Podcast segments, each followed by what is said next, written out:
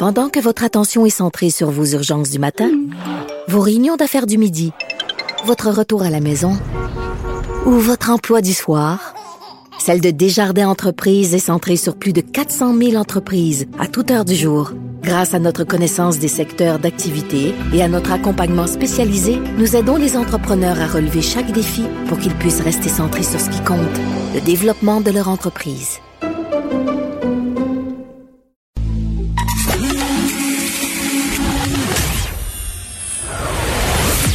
Pierre Nantel.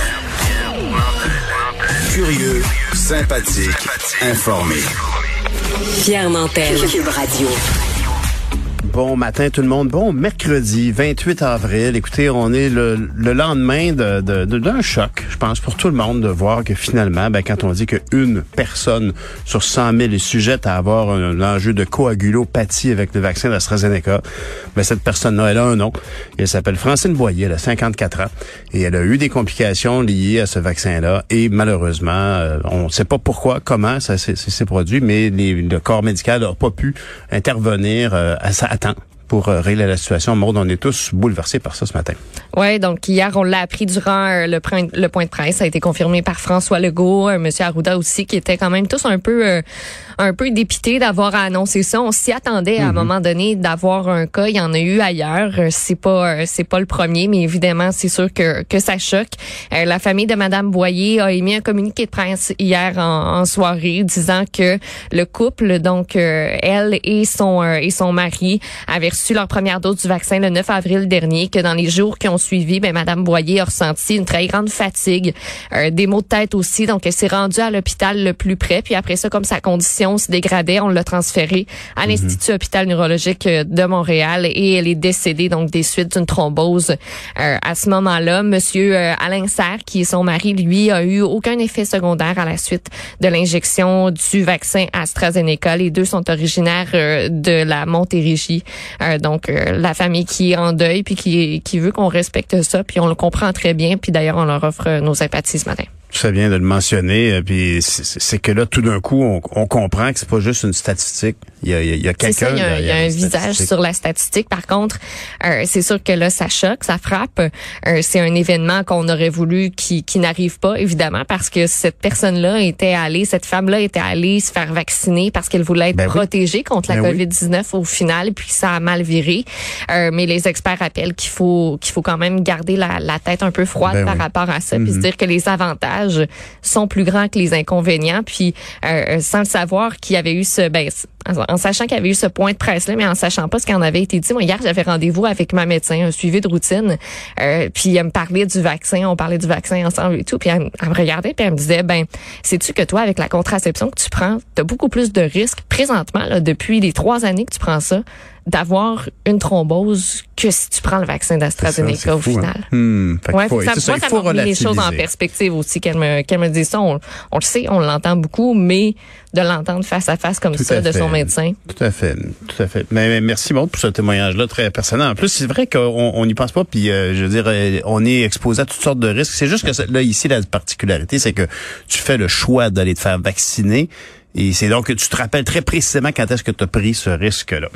Euh, on va changer les idées en parlant de, de, pas de bande dessinée, mais de super-héros. Dans le Journal de Montréal, une histoire incroyable de plagiat potentiel par Marvel, donc la grande compagnie qui, est, qui, qui détient les droits sur les Plein de super-héros. Ben oui, qui est allé chercher, selon l'article, euh, la, la, la, création de deux créateurs québécois. Exact. C'est la une du Journal de Montréal ce matin.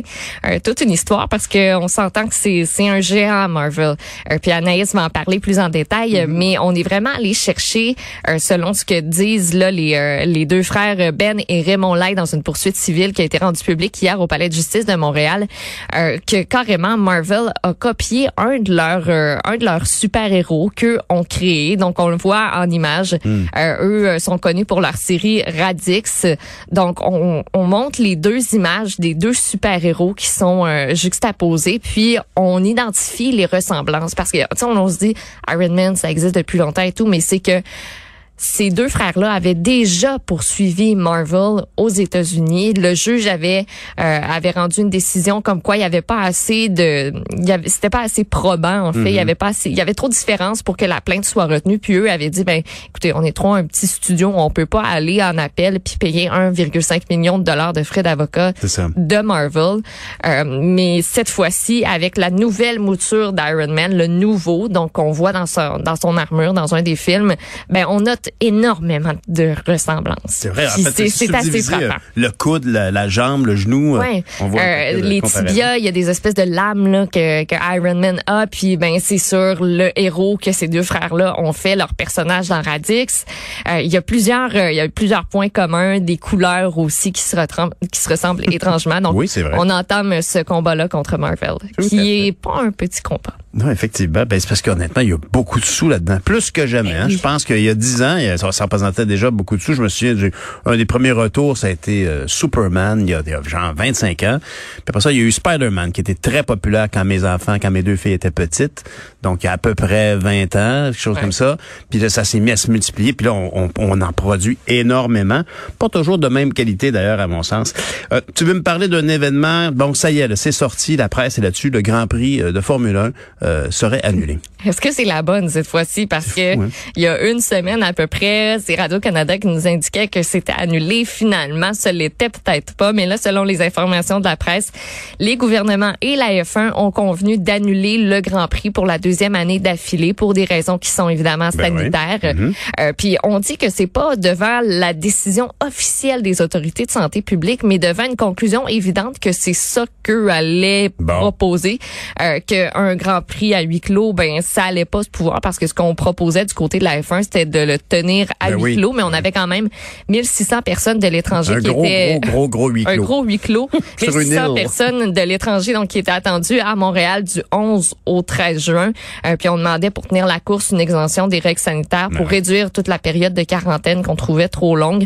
On demandait aussi 6 millions de dollars pour payer des dépenses d'organisation de la course qui étaient habituellement payées par les revenus qui sont générés par les spectateurs. Mais là, comme il n'y en avait pas, ben fallait aller chercher l'argent ailleurs. Ben. Donc, ce que les gouvernements et la F1 ont décidé de faire, c'est de prendre une entente pour reprendre les deux courses qui ont été annulées, mais cette fois-ci en 2030 puis en 2031, parce qu'un enjeu qu'on qu'on avait, c'est de se dire, ben si ça fait deux fois qu'on annule, est-ce qu'ils vont vouloir qu'on prolonge, tu sais, qu'on garde notre contrat qui était Ben, c'est jusqu'en ça, la- 2029? l'excellente nouvelle, selon cet article-là, c'est Exact. que on a, non seulement on a maintenu notre entente jusqu'en 2029, mais on a même ajouté les deux années cancellées, C'est ça. que ce qui nous mène en 2031. Wow! Il y a peut-être un petit un petit hic parce qu'en ce moment on est en train de finaliser les derniers détails financiers de l'entente. Faut s'attendre à ce que la somme supplémentaire totale qui va être déboursée par les gouvernements pour avoir les droits de présenter ces courses-là soit un petit peu plus élevée euh, que ce qu'ils auraient été en 2020 puis finalement en 2021 mais ce serait inférieur à 6 millions de dollars. Les négociations sont pas euh, sont pas terminées. Euh, donc la F1 on dit euh, toujours selon les informations de la presse euh, a pas reçu de réponse formelle des autorités de santé publique à Québec ou à Ottawa. Euh, ils se sont renvoyés la balle on dit au courant des dernières semaines. Euh, puis l'épreuve qui devait avoir lieu donc à Montréal au début du mois de juin à la mi-juin devrait être présentée peut-être dans une autre ville. On parle d'Istanbul en Turquie qui est le premier choix. Ben absolument, je comprends. Ça fait longtemps qu'ils qu'ils font la queue pour avoir un grand prix. Euh, c'est pour ça que c'est un privilège pour nous de l'avoir, mais pas à tout prix, surtout pas à un prix de santé publique. Alors, ça me paraît une très belle entente. Espérons effectivement, comme tu dis, que ce soit la bonne, parce que ça Oui. fait plusieurs fois qu'on en reparle. Et là, ce matin, moi, je, je suis un peu bouleversé. Tu veux me parler de- d'un cas euh, spécifiquement en Outaouais, un cas à la DPJ. Vraiment, on comment on peut aller si loin dans la méchanceté? Exact. C'est le droit Capital Média qui sort ça ce matin. Vous pouvez lire euh, la chronique de Mylène Moisan là-dessus, euh, qui résume très, très bien l'affaire. Donc, euh, le droit qui nous parle d'une décision qui a été rendue par le juge Jean-François Noël il y a quelques jours, qui affirme que la DPJ régionale de l'Outaouais était responsable d'une lésion de droit, qu'elle avait manqué aussi à son devoir de transparence. Tout ça dans le cas d'un enfant qu'on va appeler Jean, qui lui a intégré euh, un centre, puis qui s'est fait violer après trois jours après être entré. Et la DPJ, en gros, là, a camouflé tout ça, euh, a jamais reconnu le problème, même s'il le savait, a jamais offert les soins à l'enfant donc s'il aurait eu besoin Euh, puis euh, même euh, on raconte dans un autre texte qu'il a été, euh, qu'il a eu besoin de contention physique euh, parce que ben c'est sûr qu'il était en crise cet enfant-là, puis il y avait des comportements qui étaient pas normaux, mais qu'on en arrive après ça Mm. à le contentionner. Puis il y a une histoire avec la police qui est mêlée à tout ça. Puis finalement, ben les parents aussi qui ont tardé à être mis au courant, ont demandé à l'enfant de pas en parler, aux parents de pas en parler non plus Mm. Et avec l'enfant. La une DPJ, énorme donc c'est les gens de la, de la protection de la jeunesse demandent à l'enfant de ne pas en parler à ses parents. Ouais, c'est- donc c'est à lire euh, aujourd'hui dans les pages euh, de Capital Média. Ben merci Maude. Bonne journée tout le monde. Plaisir, bye bye. Salut.